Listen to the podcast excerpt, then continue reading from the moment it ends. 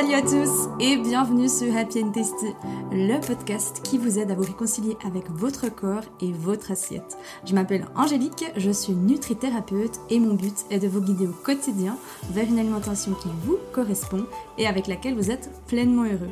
Je me réjouis de partager ce nouvel épisode avec vous. Installez-vous confortablement et c'est parti pour le sujet du jour.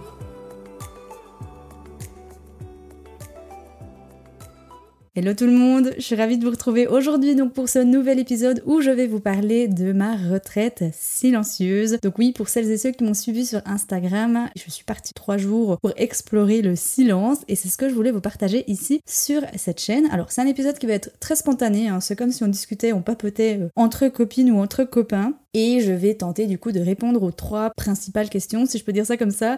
Qu'est-ce qu'on a fait pourquoi est-ce que j'ai voulu vivre une retraite silencieuse et la dernière partie, un peu plus de bah, qu'est-ce que j'ai été explorer, qu'est-ce que j'ai vécu? Alors déjà, il faut savoir qu'on est parti donc euh, trois jours. J'étais avec euh, une amie et ma cousine. J'ai laissé un petit peu décanter hein, avant de faire cet épisode. Donc là, ça fait bien une semaine que je suis euh, rentrée, mais aussi parce que bah, je voulais laisser les choses infuser parce que je suis quasi sûre qu'il y a des choses qui se sont passées quand je ne suis pas encore consciente. Donc voilà, on a vécu cette expérience à trois. C'était un peu challengeant de se dire bon, on part en plus à trois, on se connaît, on s'est retrouvés les trois dans une chambre de cinq personnes. On arrive dans un lieu, c'était juste magique, donc c'était en France, c'était vraiment super beau, c'était une de ces maisons euh, de maître, un lieu euh, où il y avait plein de verdure autour, euh, franchement c'était incroyable. Donc quand on est arrivé, on avait encore droit à nos téléphones, et puis on s'est installé, alors moi j'ai eu un massage au début, donc ça m'a fait trop du bien après avoir fait plusieurs heures de route direct un bon massage, et après on a fait une introduction au silence, donc on a fait un peu ce qu'on appelle un tour de table, si on peut dire ça comme ça, histoire juste de se présenter, Ensuite, les organisateurs, ils nous ont vivement conseillé donc de mettre nos téléphones dans un petit panier. Euh, j'avais déjà prévenu mon copain que pendant trois jours, j'allais être euh, inatteignable. Et ma cousine, bah, elle, elle était pas trop chaude au début. Elle s'est dit non, mais moi, je veux juste au moins y envoyer un message le soir et tout. Donc moi, j'étais là, non, j'ai envie de vivre l'expérience jusqu'au bout. Donc voilà, on a donné nos téléphones, on a éteint nos téléphones. Mes proches étaient de toute façon avertis que ben, j'étais euh, pas joignable pendant trois jours. Ils avaient si jamais le numéro d'urgence au cas où. Mais voilà, donc on était parti pour trois jours sans parler. On a fait pas mal de méditation, de yoga, on était aussi se balader dans la forêt, on a fait des ateliers autour du végétal, donc on a fait de la, poterie, franchement c'est hyper cool. Principalement je dirais que c'était euh, yoga, méditation, même si c'est, euh, je dirais, accessible à tous les niveaux.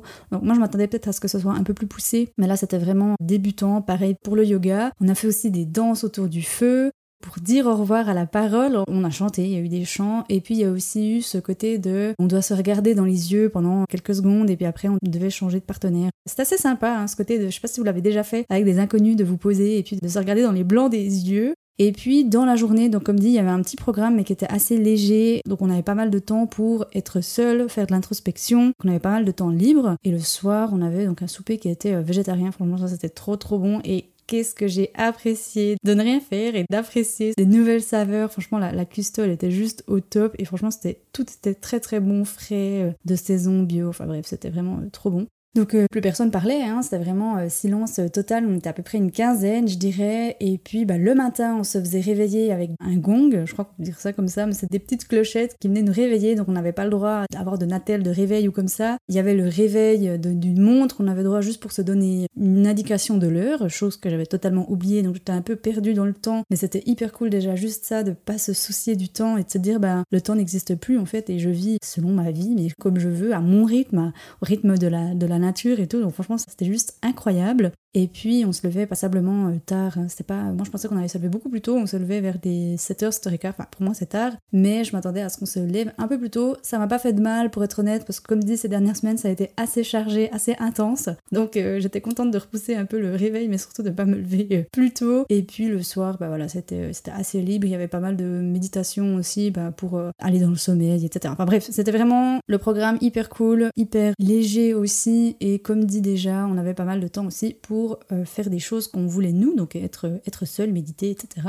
Donc la grande question maintenant c'est pourquoi est-ce que j'ai fait une retraite silencieuse C'est vrai que la première fois que j'ai entendu parler d'une retraite silencieuse, je pense que c'était il y a quelques années, un ami, un mon copain, lui a dit qu'il voulait aller faire une retraite silencieuse. Alors lui, c'était plusieurs jours. Je me disais, mais il est complètement fou euh, de ne pas parler et de méditer toute une journée, parce que lui, c'était beaucoup plus euh, strict. Hein. Nous, comme dit, on avait le droit de lire, on avait le droit d'écrire. Par contre, bah voilà, on n'avait pas le droit de parler. Il fallait éviter aussi de se regarder dans les yeux, ou de, plutôt de croiser des regards. Alors des fois, on s'échangeait des sourires euh, de compassion, donc vraiment, c'était tout chou, tout bienveillant. Mais moi, j'ai pas forcément été tout le temps dans cette bulle à essayer de ne croiser le regard de personne. Il y avait des fois des, regards qui se croisaient, c'était totalement ok pour moi. Bah, en fait, il faut savoir que j'aimerais vivre une retraite vipassana. Donc oui, maintenant ça m'appelle, ce fait de se reconnecter à soi. Vipassana, pour les personnes qui ne connaissent pas, c'est des retraites méditatives qui durent donc 10 jours, et là c'est beaucoup plus strict, c'est-à-dire qu'on se lève le matin très tôt, en général vers euh, les 4h30, et on médite jusqu'à 21h le soir. Et puis, bah, il n'y a pas le droit de lire, on n'a pas le droit d'écrire, c'est vraiment, on médite du matin au soir. On a des temps de pause, hein, on n'est pas assis 10 euh, heures sur un tapis, mais c'est vraiment euh, à la rude. Donc, avec une amie bah, avec qui j'ai été à cette retraite silencieuse, bah, c'était vraiment pour se préparer à ça, parce que moi, je ne me voyais pas du tout commencer directement avec 10 jours de retraite vipassana. Pour moi, c'était beaucoup trop brutal. Et aussi, j'avais envie d'y aller petit à petit par rapport à mes proches. En fait, moi, ça me faisait énormément peur d'être coupée de mes proches. J'ai pas d'enfants, mais il y a vraiment ce côté de, ben, de ne pas savoir ce qui se passe et de pas avoir de nouvelles en fait. Donc c'est pour ça que je me suis dit, bon, trois jours de silence, ça devrait le faire. Et puis après, ben, on verra euh, si Vipassana ou pas, ça se fera. Donc dans un premier temps, c'était pour ça. Pourquoi des retraites silencieuses? Parce que pour moi, c'est vraiment dans le silence qu'on évolue et qu'on va bah, au cœur de ses blessures. Je sais que ça fait peur à énormément de monde d'aller dire bonjour à ses blessures, d'aller, euh, on parle aussi souvent hein, de l'enfant intérieur, mais il faut pas que la souffrance, en tout cas, ça vous fasse peur, parce que la souffrance, c'est vraiment la perception qu'on a de la souffrance. Mais de base, c'est vraiment ce côté de, on vient apprendre quelque chose. En tout cas, ça me parle à moi, peut-être qu'à vous ça vous parlera pas, mais c'est vraiment ce côté de ok, je suis là pour évoluer et pour comprendre des nouvelles choses, etc. Donc moi c'était vraiment ce côté de ok, introspection, méditation, reconnexion à soi aussi, beaucoup à mon corps. J'y allais pour développer mon intuition, parce que c'est vrai que de plus en plus j'essaie de laisser Albert mon mental de côté, parce que ben voilà, le mental, on le sait, hein, c'est lui qui dicte aussi nos peurs, qui nous crée des problèmes, etc. et qui nous met toutes nos pensées à nous nourrir celles qu'on souhaite moi, je suis quelqu'un qui suis pas de nature très stressée, mais j'ai un niveau d'exigence qui est très très élevé. Plus par rapport à moi ou par rapport à mon style de vie, mais plutôt par rapport à mon entreprise. Maintenant, c'est vraiment quelque chose que j'apprends à lâcher prise, à avoir confiance en la vie. Et ça, c'est quelque chose que j'apprends encore maintenant. De ne pas être stressée, d'avoir vraiment cette, cette confiance et de me dire, bah voilà, je fais de mon mieux et pas de toujours euh, stresser. Cette perfection, je dirais qu'elle n'est pas pour moi. Peut-être au début, oui, dans le sens qu'il y avait ce côté de je dois prouver quelque chose à quelqu'un. Maintenant, je me suis totalement sortie de ça et je ne prouve plus rien à personne. C'est comme euh, quand j'ai commencé d'être thérapeute, il y avait vraiment ce côté de me mettre dans la place d'une sauveuse. J'avais envie de sauver tout le monde vu que j'avais souffert de troubles du comportement alimentaire. J'avais vraiment cette quête de oh mon dieu, j'ai envie de sauver tout le monde alors qu'en fait je ne sauve personne. Je ne suis pas une sauveuse et peut-être la seule personne que je sauve c'est moi, puis encore. Ça, ça a aussi changé énormément. Mais il y a quand même toujours cette exigence de me dire, bah voilà, j'ai envie de faire les choses bien. Je pense qu'il y a quand même peut-être une part de reconnaissance, mais même pas, je, ne pense pas. Enfin voilà, c'est pas le sujet de, cet épisode. Donc euh, pour revenir à, cette intention de base, c'était que voilà, je voulais développer mon intuition et puis plus euh, m'écouter, écouter euh, mon âme, si on peut dire ça comme ça, mais vraiment ce côté de je me reconnecte à qui je suis et je laisse pas mon mental et mes peurs dicter mes choix. Et puis en fait, j'ai pas du tout vécu ça. Alors bon, de toute façon, quand on médite, moi je suis quelqu'un qui médite quotidiennement, donc euh, automatiquement on apprend de plus en plus à vivre avec ses pensées et plus se laisser envahir par ses pensées. En fait, euh, j'ai tout de suite ressenti énormément de tristesse et j'y allais en me disant bah voilà, ça va être trois jours chill où je vais pouvoir lire et me poser et tout. Et dès l'instant où on a coupé la parole, mais c'était un truc de dingue, je me suis dit mais c'est pas possible pourquoi en fait je suis triste et au début je comprenais pas. Et ça m'énervait de pas comprendre. Plus ben je m'énervais et puis même moins moins ça allait. Des fois il y a des choses qu'on ne comprend pas et c'est ok. Mais euh, bah là vu que j'avais ça à faire entre guillemets bah, j'ai envie de comprendre en me disant mais pourquoi je suis triste? La réponse elle est pas venue tout de suite. Donc franchement j'ai ressenti énormément de tristesse. J'ai énormément ressassé le passé alors que de base je suis pas forcément quelqu'un qui va euh, aller euh, remuer dans le passé. Mais là bon apparemment la vie avait envie que j'aille mettre en lumière certaines blessures. J'ai compris beaucoup de choses. Alors, je l'ai compris quand on a marché dans la forêt. Et puis de voir toutes ces personnes très dans une ambiance ben voilà, où on ne parle pas, on ne s'exprime pas, eh bien ça me faisait penser en fait à un deuil. Et puis quand j'étais plus jeune, j'ai perdu mon oncle et ça m'a fait vraiment un énorme choc euh, quand j'étais petite de perdre quelqu'un comme ça que bah, je, ne comprenais pas pourquoi en fait et euh, ça m'a même tellement traumatisée que l'enterrement de mon grand-papa qui était quelques temps après, bah j'ai pas pu y aller. Parce que vraiment j'étais euh, j'étais traumatisée et ça m'a vraiment fait penser à ça alors que maintenant je sais, le deuil n'est pas à voir euh, sous un mauvais œil, on peut dire ça comme ça, mais plutôt ça fait partie de la vie. Et dans certaines cultures c'est quelque chose qu'ils honorent donc je commence de petit à petit à me détacher vraiment de cette tristesse quand un proche part. Ressentir de la tristesse, c'est toujours c'est ok, mais plus de voir l'amour comme quelque chose qui me fait peur Bon, bah là, je viens aussi de comprendre quelque chose. J'en parle pas beaucoup, donc euh, je pense qu'il y a beaucoup d'émotions qui vont. Enfin, vous voyez pas ma tête, donc c'est très bien. Quand j'étais petite, ma maman, pareil, en fait, elle est partie du, enfin, du jour au lendemain, entre guillemets, elle est, elle est, pas morte, mais elle a eu des calculs rénaux. Et puis, dans la nuit, ils sont venus la chercher en urgence. Et j'avais, je sais pas, je pense 5-6 euh, ans. C'est comme si on me l'avait arraché, en fait. On m'avait arraché ma maman. J'ai revécu la peur de l'abandon. c'est une blessure que je dois vraiment venir travailler, le fait d'avoir cette peur de l'abandon, la peur aussi euh, du rejet que j'ai. voilà, donc euh, après passablement mes années euh, jusqu'à mon adolescence, à chaque fois que j'entendais une ambulance, à chaque fois que je n'avais pas de nouvelles de ma maman, à chaque fois qu'elle ne me répondait pas, pourtant j'avais, je pense, euh, jusqu'à mes 16 ans, je paniquais, mais c'était des paniques et c'était des angoisses tétanisante, je ne pouvais plus rien faire. Donc voilà, je pense que ça m'a aussi euh, rappelé ça. Enfin, je me souviens qu'il y avait aussi euh, ce côté-là, ce côté euh, traumatisant. Et j'ai aussi remarqué que j'étais quelqu'un qui donnait énormément d'amour, que dans mon métier, j'adore mon métier, j'adore ce que je fais, mais je suis toujours en train de donner beaucoup, beaucoup, beaucoup d'amour. Et je pensais savoir me donner de l'amour. Hein. Comme je le dis souvent, l'amour de soi, pour moi, c'est un chemin, c'est pas quelque chose qu'on acquiert, c'est quelque chose qui se peaufine, c'est quelque chose qui se travaille. L'amour est, à la base de tous nos problèmes. Hein. Je voulais dire presque tous nos problèmes, moi je dirais de tous nos problèmes. Et c'est vrai que j'avais toujours cette tendance de me donner de l'amour, soit en faisant quelque chose ou soit en achetant quelque chose. En faisant quelque chose, ça pouvait très bien être, ben voilà, comme je l'ai déjà expliqué à plusieurs reprises hein, dans cette chaîne, de, me faire un bain, de, de, prendre soin de moi, etc., de prendre du temps pour moi, de méditer, etc. Mais c'était jamais dans le silence. Comme si en fait je ne me suffisais pas toute seule et que j'avais besoin de, de, quelque chose ou de faire quelque chose pour venir me donner de l'amour. Et ça, franchement, ça m'a fait énormément de mal, énormément souffrir de comprendre ça. Et j'ai aussi repensé au, passé avec mon copain. Alors ça fait 8 ans que je suis avec mon copain et on n'a pas eu un parcours de couple comme euh, la standard qu'il pourrait y avoir. Pour moi, il n'existe pas de standard, mais je l'ai quitté deux fois, mon copain. Et puis c'est vrai que bah, lui, il en a énormément souffert et je m'en suis énormément voulu. On a, on a passablement aussi souffert euh, chacun de son côté. On s'est pardonné et je pense que notre amour, il a jamais été aussi fort, mais c'est vrai qu'il y a eu ce côté de bah, je ressassais ça, je repensais à ça et je me suis aussi pardonné pour ce qui s'était passé et pour le passé. Donc voilà, enfin, ça va vraiment être un épisode où je, vous parle de ma vie. Hein.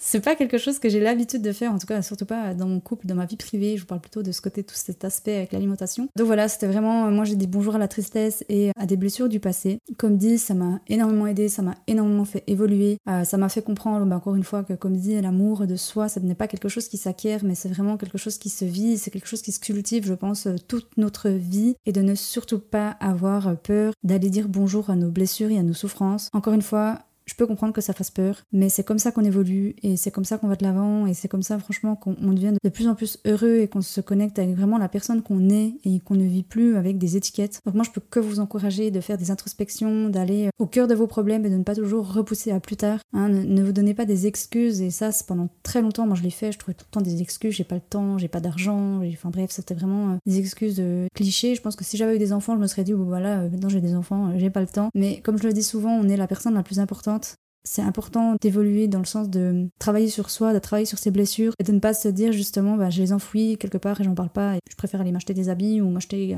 un objet. Non, vraiment de se dire bon maintenant je prends mon courage à deux mains. De toute façon quand ça sera le bon moment, vous allez vous aussi le sentir, ça va vous appeler soit en faisant bah, des coachings de groupe, soit euh, en vous faisant aider par un thérapeute, par une thérapeute ou alors en faisant des retraites euh, comme ça, des retraites méditatives, des retraites silencieuses. Il y a des livres aussi justement qui vont peut-être vous appeler donc franchement faites confiance à la vie et faites-vous confiance. Mais euh, ouais, c'était c'était une belle épreuve, j'ai beaucoup beaucoup pleuré aussi. Franchement, quand on a dû reprendre la parole, euh, j'ai fondu en larmes, clairement. Euh, gros coup de sanglot. Et j'avais envie de parler, j'avais ce besoin de mettre des mots sur ce que j'avais vécu. J'avais pas pu en parler pendant les trois jours.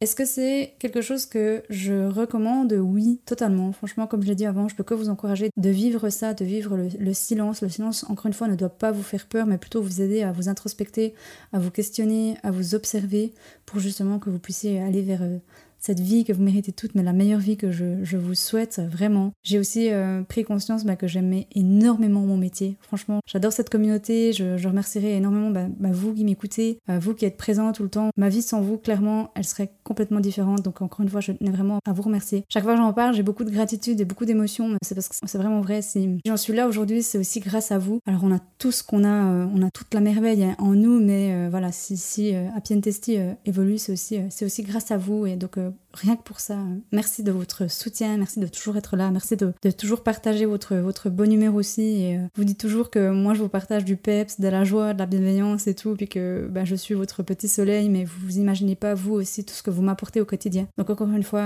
un grand merci. Donc voilà ce que j'avais envie de vous transmettre dans cet épisode. Encore une dernière chose et pas des moindres, on organise donc avec euh, celle avec qui je suis partie, avec ma cousine, une retraite silencieuse, méditative et puis avec euh, de l'alimentation, donc avec euh, mes repas. On associe donc tout, tout, notre savoir début octobre. Donc c'est vraiment aussi pour ça qu'on était parti dans une retraite silencieuse pour pouvoir le vivre, mais parce qu'on a aussi envie de l'amener ici dans notre région, de vous le faire vivre, de vous le partager, parce que je trouve que c'était quelque chose de magique et ça nous aide tellement à se reconnecter à soi, à évoluer. Et franchement, j'ai envie de vous offrir ça, de vous offrir cette possibilité-là. Et je trouve que c'est important d'avoir ce côté de bah, cette étape peut-être avant de faire Vipassana, avant d'aller à la rude 10 jours méditatifs. Donc là, ce sera une retraite qui sera euh, pareil. Vous pourrez lire, vous pourrez écrire. Il y aura de l'alimentation donc qui sera donc végétarienne. Mon ami va s'occuper de toute la partie euh, yoga et euh, ma cousine de tout ce qui est la méditation. Mais c'est accessible vraiment à tous les niveaux, à tout le monde. C'est vraiment ce côté de on veut que vous puissiez vous reconnecter à qui vous êtes. Donc euh, voilà, on a trop hâte. C'était un de mes souhaits hein, dans mes cap ou pas cap d'organiser une retraite en 2021 et ça sera chose faite. Donc premier week-end d'octobre, je suis vraiment heureuse et j'ai vraiment trop hâte de mettre sur pied ce projet. Vous pouvez déjà vous inscrire si jamais sur la liste d'attente pour être au courant de toutes les informations qui suivront euh, tout bientôt. Encore un grand merci d'être là, de votre soutien, de votre écoute. Ça me fait toujours euh, très plaisir aussi d'avoir de vos nouvelles. N'hésitez pas donc à venir me parler sur Instagram. Je prends toujours cette joie de vous répondre et de vous lire. On se retrouve la semaine prochaine pour un nouvel épisode et d'ici là, je vous fais des gros becs et puis à tout bientôt.